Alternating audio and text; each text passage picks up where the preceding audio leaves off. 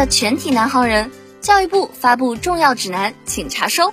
为确保新冠肺炎疫情防控期间学生健康、校园安全和教学秩序，教育部组建专家组研制了《学生疫情防控期间学习生活健康指南》。让我们一起来了解一下吧。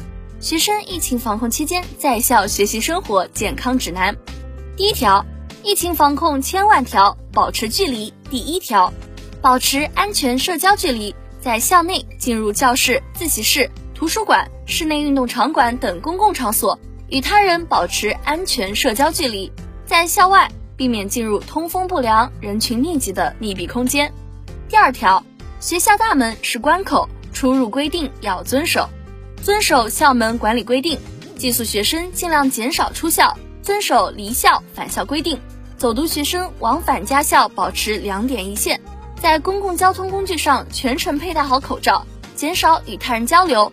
实习学生遵守所在单位的疫情防控规定。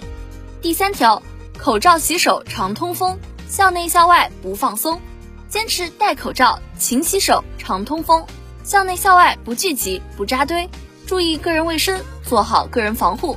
外出返校后及时洗手、更换口罩后方可正常活动。第四条，健康监测很重要，有病没病早知道，遵守学校防疫规定。自觉接受健康监测，配合核酸检测测量体温，主动报告身心健康状况，配合做好流行病学调查，必要时按照规定接受集中隔离医学观察或就医。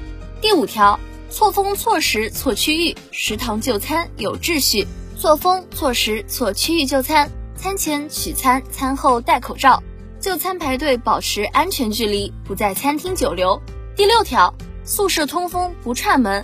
收发快递要留神，严禁外来人员进入宿舍，不在宿舍区聚集串门，保持宿舍通风换气、卫生清洁，定期晾晒、洗涤被褥以及个人衣物，减少收发快递。接收快递时注意手部卫生和外包装消毒。第七条，防病知识不可少，免疫屏障有疫苗，通过官方渠道了解疫情，接受健康教育，增强传染病防控意识。掌握传染病防控知识，提高传染病防控技能，提升自我健康素养，符合接种条件，主动接种新冠病毒疫苗。第八条，每天锻炼一小时，健康生活好方式。坚持科学锻炼，保证充足睡眠，增强机体免疫力，保持规律作息，均衡营养，健康心态。第九条，风控管控防范区严守规定为应急。学校一旦进入疫情防控应急状态，严格遵守当地风控、管控或防范管理的各项规定，按要求配合落实管控措施，配合做好消毒等工作。第十条，线上学习讲质量，线下学习保安全，按照学校要求完成学习任务，线上线下学习相结合，学业健康两不误，学习红色经典、抗疫先进人物和典型事迹。提升思想境界，弘扬伟大抗疫精神，增强战胜疫情的信心。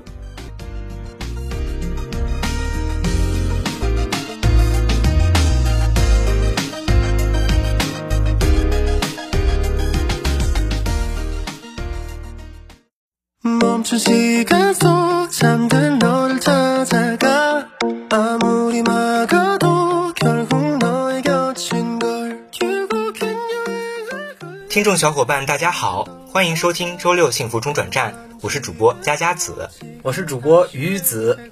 南京这几天可真热啊！昨天我去东区做核酸，在太阳底下排了会儿队，苦夏的老毛病都犯了。要不是满天飞舞的柳絮提醒我现在是春天，我还以为夏天悄没声就到了呢。是啊，炎热的天气很容易就让人觉得没干劲儿，没有食欲，做什么都打不起精神来。我现在连听歌都觉得千篇一律，无聊得很，急需一些新鲜的东西刺激一下神经。哎，这不巧了，我这几天正好听了几首方言歌曲，你还别说，真是让我耳目一新。民谣吗？民谣我也听过不少，虽然确实有很多优秀作品，但对我来说还是缺了几分新鲜劲儿啊。方言歌曲和民谣可不一样，它把流行歌曲与方言结合，既体现地方特色，又迎合流行趋向。比较有代表性的就是粤语歌了，但除了粤语歌，还有很多好听的方言歌曲。五条人乐队就有很多海风方言歌曲，五月天的闽南歌也非常值得一听，以及各种山东方言、陕西方言、上海方言，总有一款能叫你眼前一亮。这么说起来，我也有小众元素的歌曲可以推荐给大家。浔阳江头夜送客，枫叶荻花秋瑟瑟。若有人兮山之阿，披薜荔兮带女萝。把千百年前的老歌用流行的方式新唱，在改编下，让原本不相干的两个元素巧妙融合，很有意思。除了《琵琶行》和《山鬼》这种全曲都是诗词的，也有《又见照台花》这样，也有《又见照花台》这样，在歌曲中插入部分小调的歌。这个我也知道，照花台是北方的一种民间小调，在南方也有很多类似的地方小调。不同地区的人咬字发音往往有些差异，听着总觉得很有韵味，很是新鲜。没错，还有一些用做佛经，还有一些用佛经做歌词的歌，配上木鱼那么一敲，真是叫人头皮发麻。每当我们觉得自己已经知道的够多了，就有新的东西，就总有新的东西跳出来打破认知。或许这也是快乐的一部分吧，时时新。日日新，看到路边的樱花落了，会不由自主的去期待另一种花开。是这样，没错。今天的开头部分就到这里，一起收听接下来的节目吧。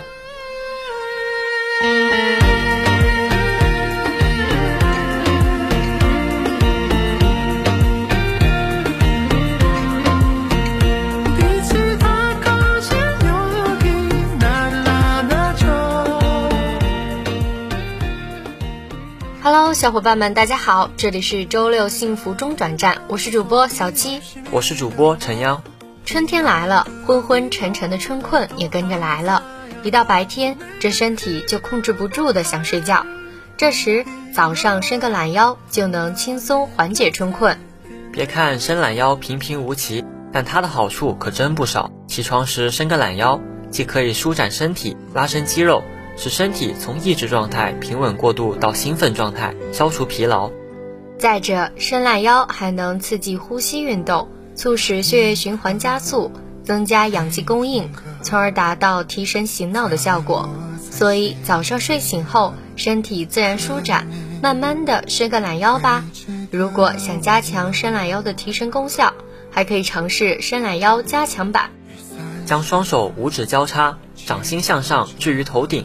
双脚尖交替伸直与上勾，四肢尽量伸展，逐渐用力，轮流向左右转体，大约持续十到二十秒钟。最后，大家也别忘了活动一下颈椎和腰椎哦。进入春天之后，天气变化多端，时而阳光灿烂，时而阴雨连天，昼夜温差大，稍不注意就容易感冒咳嗽。此时就有一个简单有效的预防方法：搓掌心。这里说的掌心指的就是大鱼际。大鱼际位于我们两手大拇指根部的区域。中医认为大鱼际与上呼吸道相关，有助于改善上呼吸道的生理功能及促进新陈代谢。先将双手合掌，对搓时，两手的大鱼际应贴合，双掌约搓一至两分钟，以搓得双手发热为度，促进大鱼际部的血液循环，疏通脉血。这个搓掌法简单易行，对咽喉痛。打喷嚏等感冒早期症状有一定的功效。古人说：“腹软如绵，百病不缠。”腹部是五脏六腑的宫殿，气血津液的发源地。按揉腹部能够调理脏腑功能，疏通气血运行。时常按揉腹部上的中脘穴、神阙穴、天枢穴，有助于调节胃肠道功能，促进肠道蠕动，达到通便的作用。而且晨起后肠道蠕动增多，抓住这个时机揉揉腹，能增加排便动力，培养每天准时排便的好习惯。揉腹方法：仰卧，全身放松，双下肢伸直，左手扶住右手背，放在肚子上，先顺时针揉动二十圈，再逆时针方向揉动二十圈。这里给大家一个小提醒：按揉时要呼吸自然，动作和缓，按揉力度由小到大。以感觉微微温热为宜。那本期的养生环节就到这里啦我们下期再见。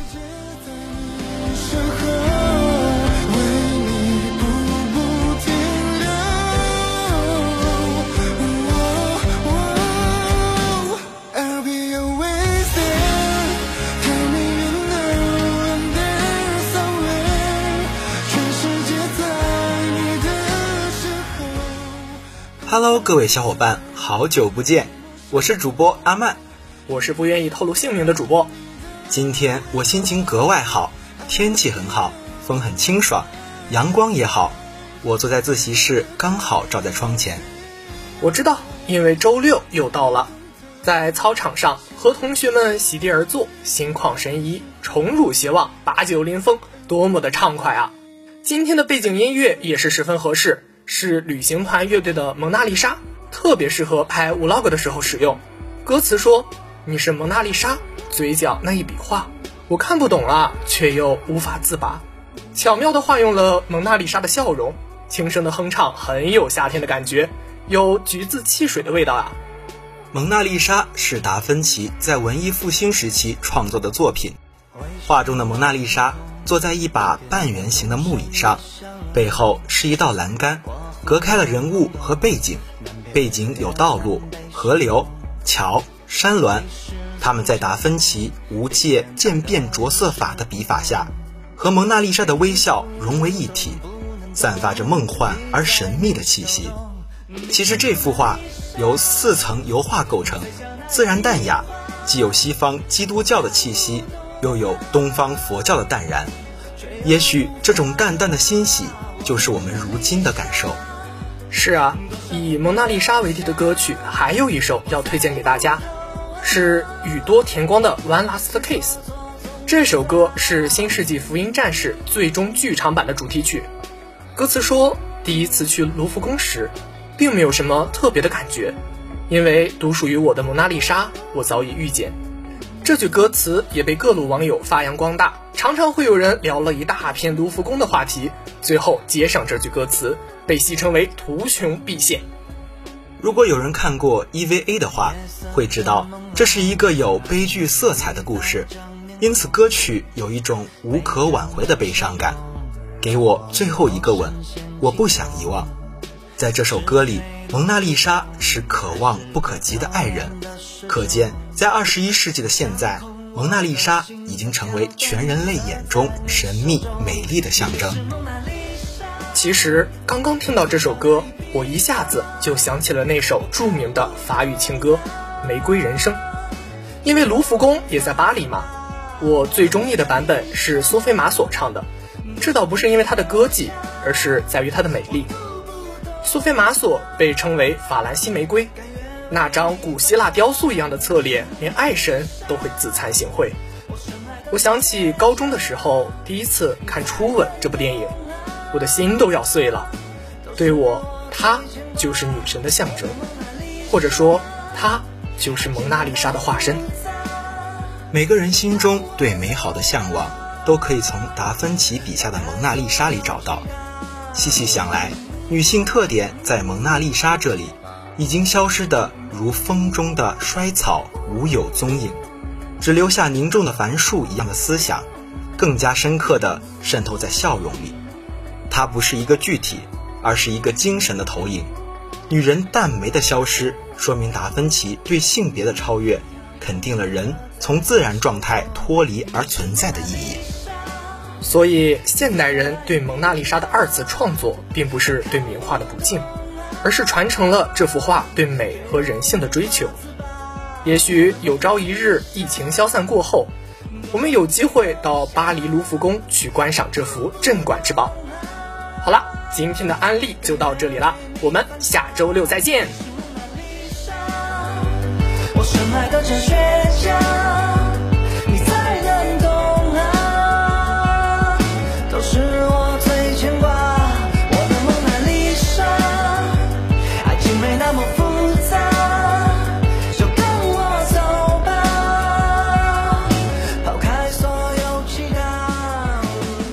同学们，大家好，欢迎继续收听《幸福中转站》节目，我是狗哥。大家好啊，我是笑笑。前些日子啊，我的一位朋友向我推荐了一本书，名叫《阿勒泰的角落》。这本书讲述了作者李娟一家在新疆阿勒泰地区的山区开着一个半流动杂货铺和裁缝店时的生活故事。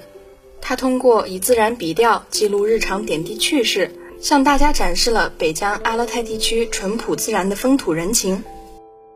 封底上有朱天心的一句评语：“他写新疆一点儿也不猎奇，也不异国情调，与我们很近。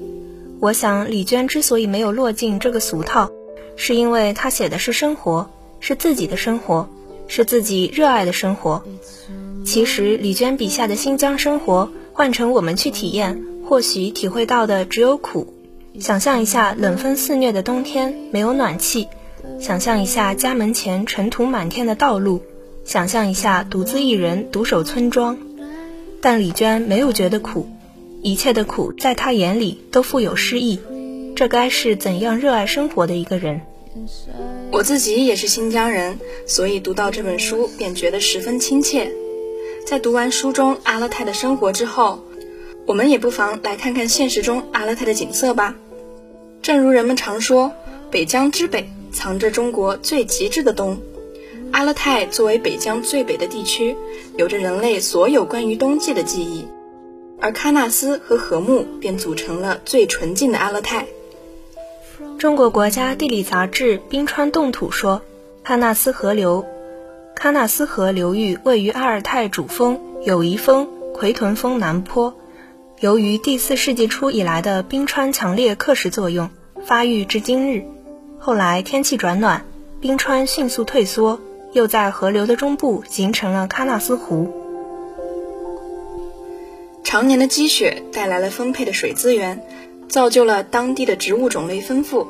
位居阿尔泰山上的喀纳斯属于南西伯利亚区系动植物分布区，这里生长着西伯利亚区系的落叶松、红松。云杉、冷杉等珍贵树种和众多的桦树林。喀纳斯山头的另一边便是禾木村。出境禾木，你会惊异于道路两旁变幻莫测的自然风光；驶过独具风格的布尔津铁桥，则会为两岸美丽而险要的风景深深着迷。接下来进入眼帘的是两河交汇处，当地人称回汉，它是喀纳斯河和禾木河交汇的地方。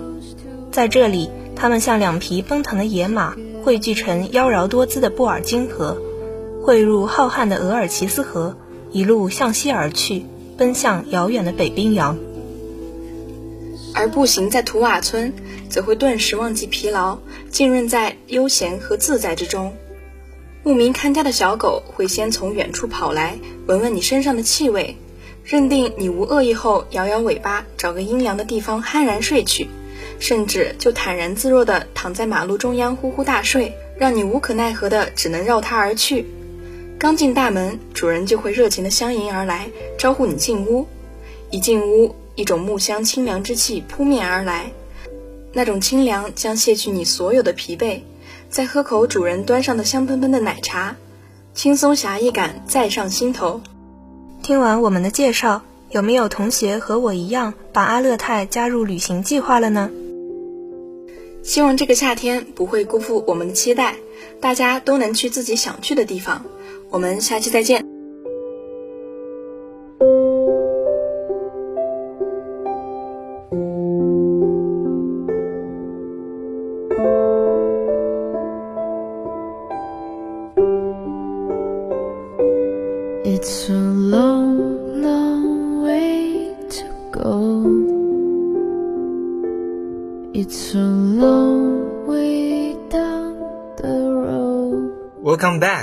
This is Sharon. And this is Lizzie. How anxious are you? Why do you ask? I'm fine. No, you're not. Fine? I'm not fine. Both the pandemic and study burden are stressing me out. But is that related to our topic today? Of course. We are talking about how to learn and benefit from struggling. The Norlimpet as a metaphor is one of several common educational strategies that lean into the idea that struggle is something to be embraced. It was conceived in the early 2000s by James Nottingham when he was a teacher in a former mining town in northern England. He saw that his students, many of whom were low income and lived in communities with high unemployment, avoided leaving their comfort zones he wanted to encourage his students to get comfortable with being a little uncomfortable. At a moment when students are reeling from two years of pandemic learning and isolation from their peers, The idea of intentionally making young people uncomfortable may seem misguided. But many educators and learning scientists say that now, as students look to rebuild academic confidence, is a crucial moment for teachers and parents to step back when learning gets hard and to be explicit that the challenge offers rewards. The answer isn't taking away challenge, it's given more tools to deal with challenge, said Kara Dweck a professor of psychology at Stanford University and an expert on constructive knowing mindset. Instead of saying kids are too fragile and refrain from offering difficult tasks, Dr. Dweck said, using frameworks like the Pit can help children visualize ways to push through by asking for help and stepping up the effort. It becomes a way of articulating what might in the past have been humiliating and uncomfortable and discouraging, Dr. Dweck said. Mr. Nottingham identified three mental states that students occupy when knowing something new relatively comfortable, relatively uncomfortable, and panicked. Too many parents and educators intervene when knowing gets uncomfortable, denying students a chance to stretch enough to deepen their knowing, he said. It's counterproductive, he said, like trying to help a child learn to ride a bike by holding onto the back of the seat to navigate every bump, hole, or obstacle. Not stretching students, because there isn't time for the kinds of conversations that make learning interesting and at times tricky, can be consequential, especially for marginalized students. Lacey Robinson, President and Chief Executive of Unbounded, an organization that designs learning to be rigorous and meaningful, said educators sometimes did not have the content, knowledge, and training to help fill in gaps, and too often had low expectations for students below average. This can cause those students to lose interest in learning. They get relegated to lower level material and fall further behind.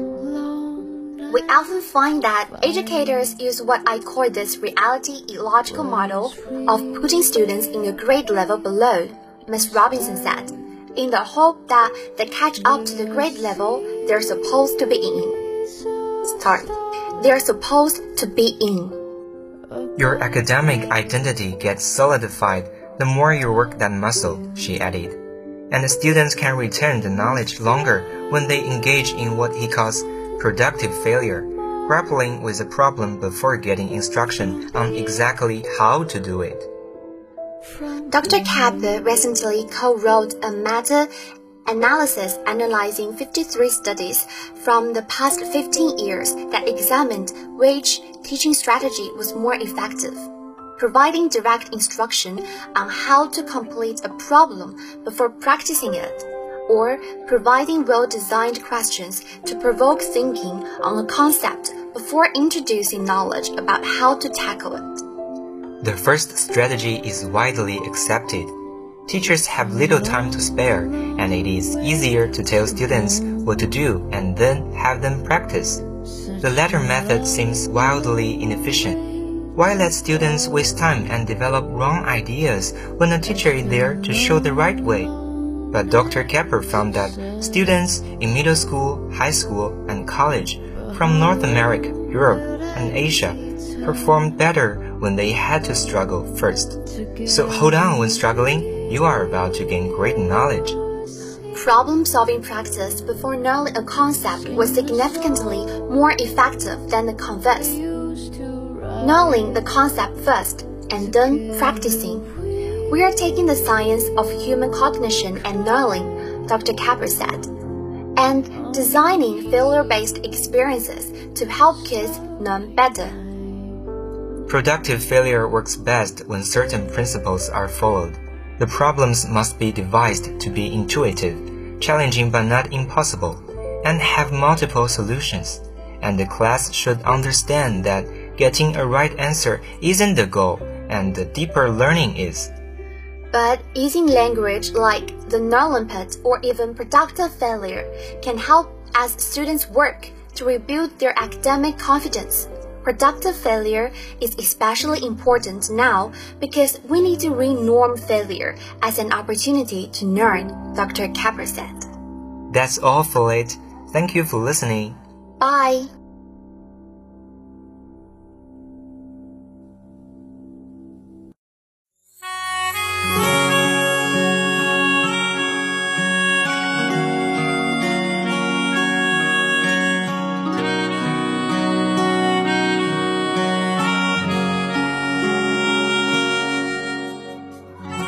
Everyone, welcome to Saturday English Radio. This is Yang. And this is Daisy. Hey Yang, I haven't seen you for a long time. All of us really miss you so much. And I want to say happy birthday to you now. It is common for everyone to feel bored from time to time. Do you remember what it feels like to genuinely be bored when you were a kid? Yes, not like being bored at work and trying to get the hours to pass faster, but the kind of boredom I experienced as a child in the waiting room of the dentist's office, where there were no toys. I had already read the only issue of Highlands magazine cover to cover, and there was nothing else to do. And then maybe you invented a new game or got an idea for a story. Well, it probably wasn't fun in the moment. Think about how nice it would be to be able to give your brain that kind of space right now, or even just have some time to do whatever you actually feel like doing, rather than what you have to do. That's the idea behind scheduling some boredom time each week. So, why schedule boredom time? There have been multiple studies demonstrating that contrary to popular belief, boredom can actually make you more productive and more creative. Others have focused on daydreaming, often the byproduct of boredom, and found that allowing your mind to wander can help make you more goal-oriented. In addition, boredom can also make us more self-aware, according to philosophy professor and researcher at the University of Louisville, who writes that boredom is both a warning sign that we are not doing what we want to be doing and a push that motivates us to switch goals and projects. And how to schedule boredom time? Boredom time can take different forms, but according to Sandy Mann, a senior psychology lecturer at the University of Central Lancashire, why boredom is good. It should involve an activity that requires little or no concentration. These can include things like walking on a familiar route or sitting down with your eyes closed without listening to music or podcast, just letting your mind wander. Besides, a complete boredom day is unstructured playtime, like you would give yourself when you were a child. Hannah Zhang, former marketing director and current mindset coach, told the Well Plus Good podcast, I make no plans with anybody. I wake up when I want. I feel into what I'm craving that day, just like you would during vacation. But remember this, though jump blocks of entire days of boredom, that's not realistic for many people. But don't let that dissuade you, just start smaller, scheduling an hour or even a half hour of boredom time once a week. It won't suddenly solve all your problems, but even knowing you have that time on your calendar to take a step back from everything gives you something to look forward to. Okay, I will try this from now on. Happy time goes by in a flash, and this is the end of today's program. We will see you next week. See you. 玫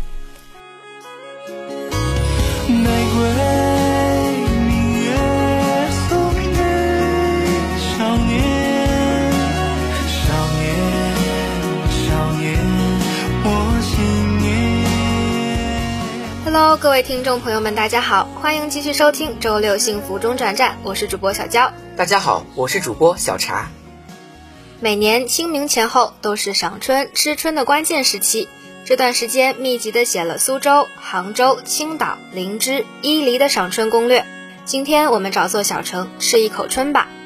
春天时令的食材，除了春笋、香椿、蚕豆各种野菜，最吊人胃口的还有姜鲜。江鲜属这个季节的最好，口感上能把海鲜和河鲜都甩在身后。缺点嘛也很明显，上市时间不长，是需要抢时间小跑着去吃的。出名的长江三鲜河豚、石鱼和刀鱼，有仪式感的吃货都是要跑去产地吃的。手按住地图，沿着长江这样一路看下来，视线一到江阴上就挪不开了。我给它取了个名字，叫《长江节度使》，来了就把这个月的吃饭指标都用在这儿吧。江南人的吃春是循序渐进的，整套流程在江阴被执行的尤其彻底。序章通常是河蚌螺丝和这个季节最鲜嫩的韭菜炒成一盘，吃到花小钱就能获得巨大味蕾快乐的好菜。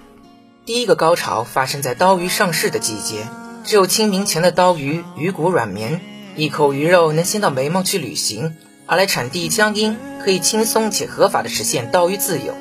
全面养殖化的河豚一年四季都有，但按照自然规律，四月肥嘟嘟的河豚味道最好。江阴大厨砧板上的河豚，除了红白两烧之外，河豚三宝、河豚捞饭、河豚馄饨等等的新式做法，都是要翘起拇指夸的。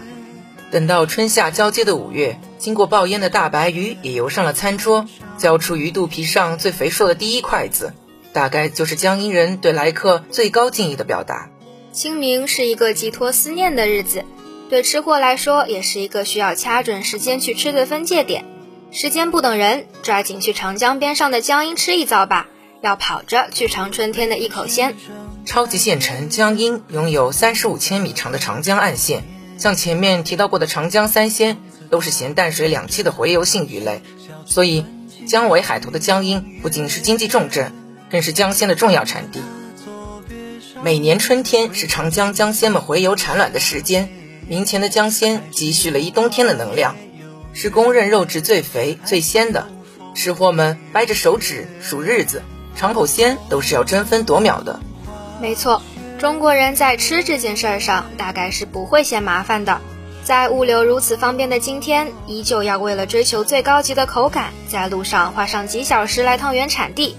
江阴的刀河石、白虾、白鱼、鳜鱼、桂鱼等等水产轮番登上餐桌，一年四季舌头就没个闲下来的时候。等到疫情好转，就约上自己的吃货好友一起去江阴尝尝鲜吧。那么本期节目就是这样，感谢大家的收听。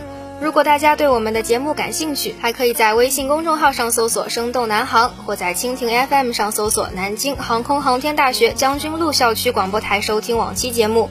小伙伴们还可以留言点歌，或者留下你们宝贵的意见。我是本期主播小娇，我是本期主播小茶。感谢导播朱金云、葛非凡、于文俊、谢雨禾、杨丽媛。我们下期再见。